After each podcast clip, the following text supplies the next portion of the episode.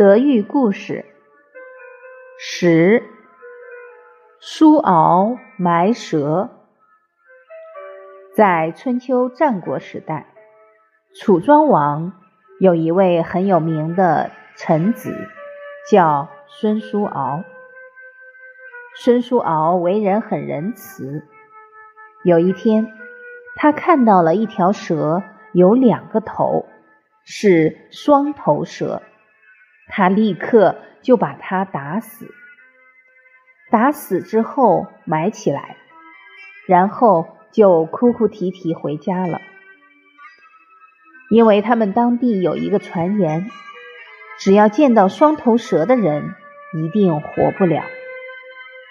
因此，他一见到这条蛇就不希望别人再见到，所以把它打死之后埋好。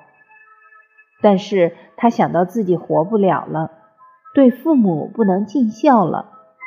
那时候他年纪还小，所以就一路哭回去。结果他母亲听完很高兴。我相信他的母亲也是懂道理之人。